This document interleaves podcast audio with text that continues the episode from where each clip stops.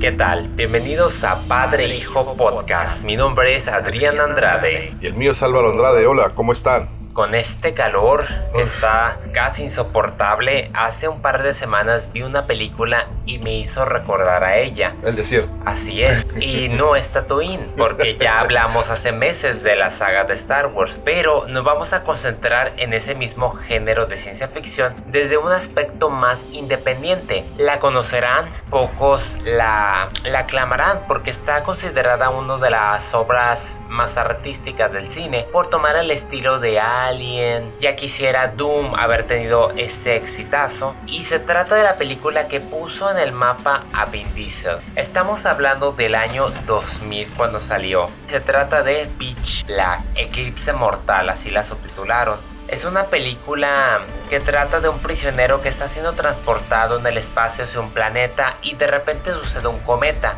Ocasiona que la nave se estampe en ese planeta desconocido de una tripulación. Por eso algunos la podrán coincidir con Alien. Es similar. Se aleja porque Alien es más claustrofóbica. Mientras que Pitch Black que Ridix te engaña porque piensas que él es el antagonista y resulta que no, es la persona que todos dependen de él. Es esta especie de prisionero que puede ver en la oscuridad. Se desconoce si hicieron o no experimentos, pero tiene una fase moral por la siguiente, por su coprotagonista que es Rada Mitchell, que al principio ella está dispuesta a sacrificar, la capitana está dispuesta a sacrificar a su tripulación que está en hipersueño y por obra así inesperada no le funciona la palanca para prender esas cápsulas, así que termina salvándolos al...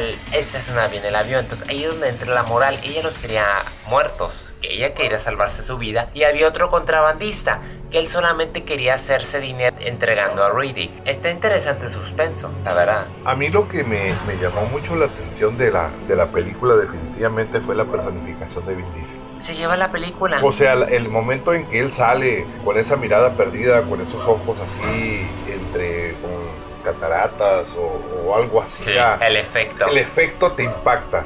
Y sobre todo que esta es una película de acción. Más de suspenso, claro. Después de la hora comienza cuando salen esos monstruos y no se suelta la adrenalina. Es muy veloz y es muy llamativa a pesar de que solo costó como 5 millones y recaudó 50 millones, lo cual pues estamos hablando de hace 15 años.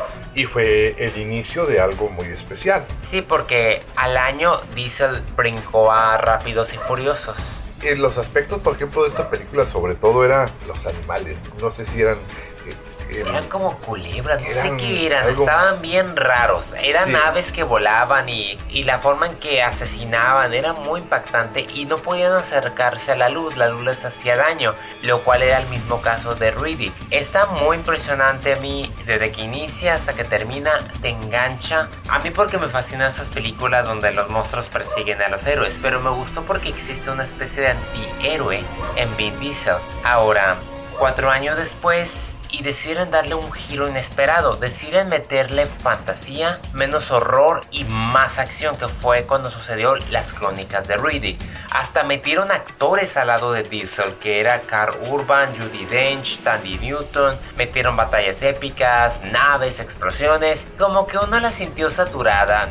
Riddick quedó pacado por la misma magnitud de una historia que fue en cierto modo imperfecta porque destrozaste lo que plantaste en la primera no siguieron la estructura de Aliens, donde respetaste al monstruo, no, aquí omitiste al monstruo por completo y pusiste a Vin Diesel como héroe, lo cual no funcionaba muy bien porque desde un principio no quería, el personaje propio no quería ese sendero y terminó adoptándolo. Sí, y más que nada también como se fueron más a los a las batallas, a, efectos especiales. especiales yo lo que me acuerdo, lo que se me queda muy grabado de la película es cuando aquel amigo lo ayuda cuando están en la casa, que tienen que escapar y los empiezan a perseguir por todas las... que les queda poco tiempo porque están empezando a llegar las naves. De hecho, ese mismo fue uno de los sobrevivientes de la de Pitch Black. Ahí está una conexión, él y una niña en la cual aquí ya es más una joven al final y así nomás sacrificas al personaje. O sea, personajes que armaste muy profundamente en la primera, los desaprovechaste en la segunda. Y con excelentes actores, ¿eh? con excelentes actores. O sea, fue una continuación eh, no muy apropiada. Quisieron disfrazarla a la Star Wars y fracasaron. lamentablemente. A mí no me gustó mucho porque no fueron muy originales como la primera, que aún así la forma del eclipse en el planeta, la forma en que se va acercando, ¿no? Ajá, y cómo entra la oscuridad, los efectos más, el estilo más artístico, no tanto cinematografía digital a todo lo que da. Era muy diferente y se vio en los resultados porque la película, pese a haber recaudado 115 millones, realmente costó como 130 millones, fue más cara y no obtuvo ganancias y por tanto la tercera parte se canceló, aparte de que Vin Diesel entró en una fase en donde no quería hacer secuelas. Y por no querer hacer secuelas, entró en un hueco que lo dejó casi 7-8 años fuera del spotlight de Hollywood, hasta que decidió aventarse a El Rápido y Furioso, que fue cuando resurgió, y no se hable de Río, que lo volvió a poner en el mapa y lo volvió a inspirar a que los productores, sus viejos compañeros, lo buscaran para hacer la tercera entrega llamada simplemente Riddick. Ahora, Diesel desde un principio dijo, ok,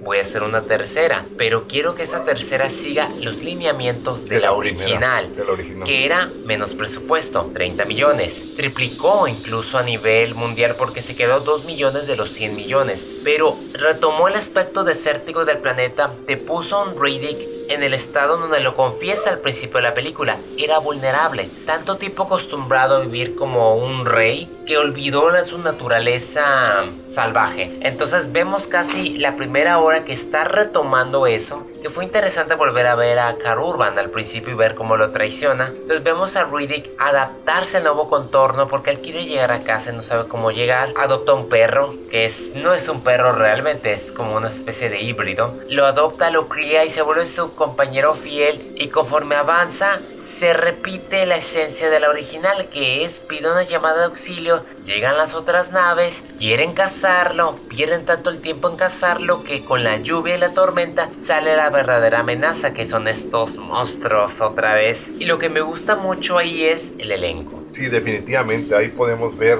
un resurgimiento de, de David Batista. Yo Bautista. Yo pienso que ahí Dwayne Johnson en Rápidos y Furiosos se lo recomiendo. Sí, no lo dudes, eh, no lo dudes. La actuación de él es una actuación típica. De ahí su salto a Guardianes. Exactamente, o sea, lo, preparó. Y de ahí su salto a...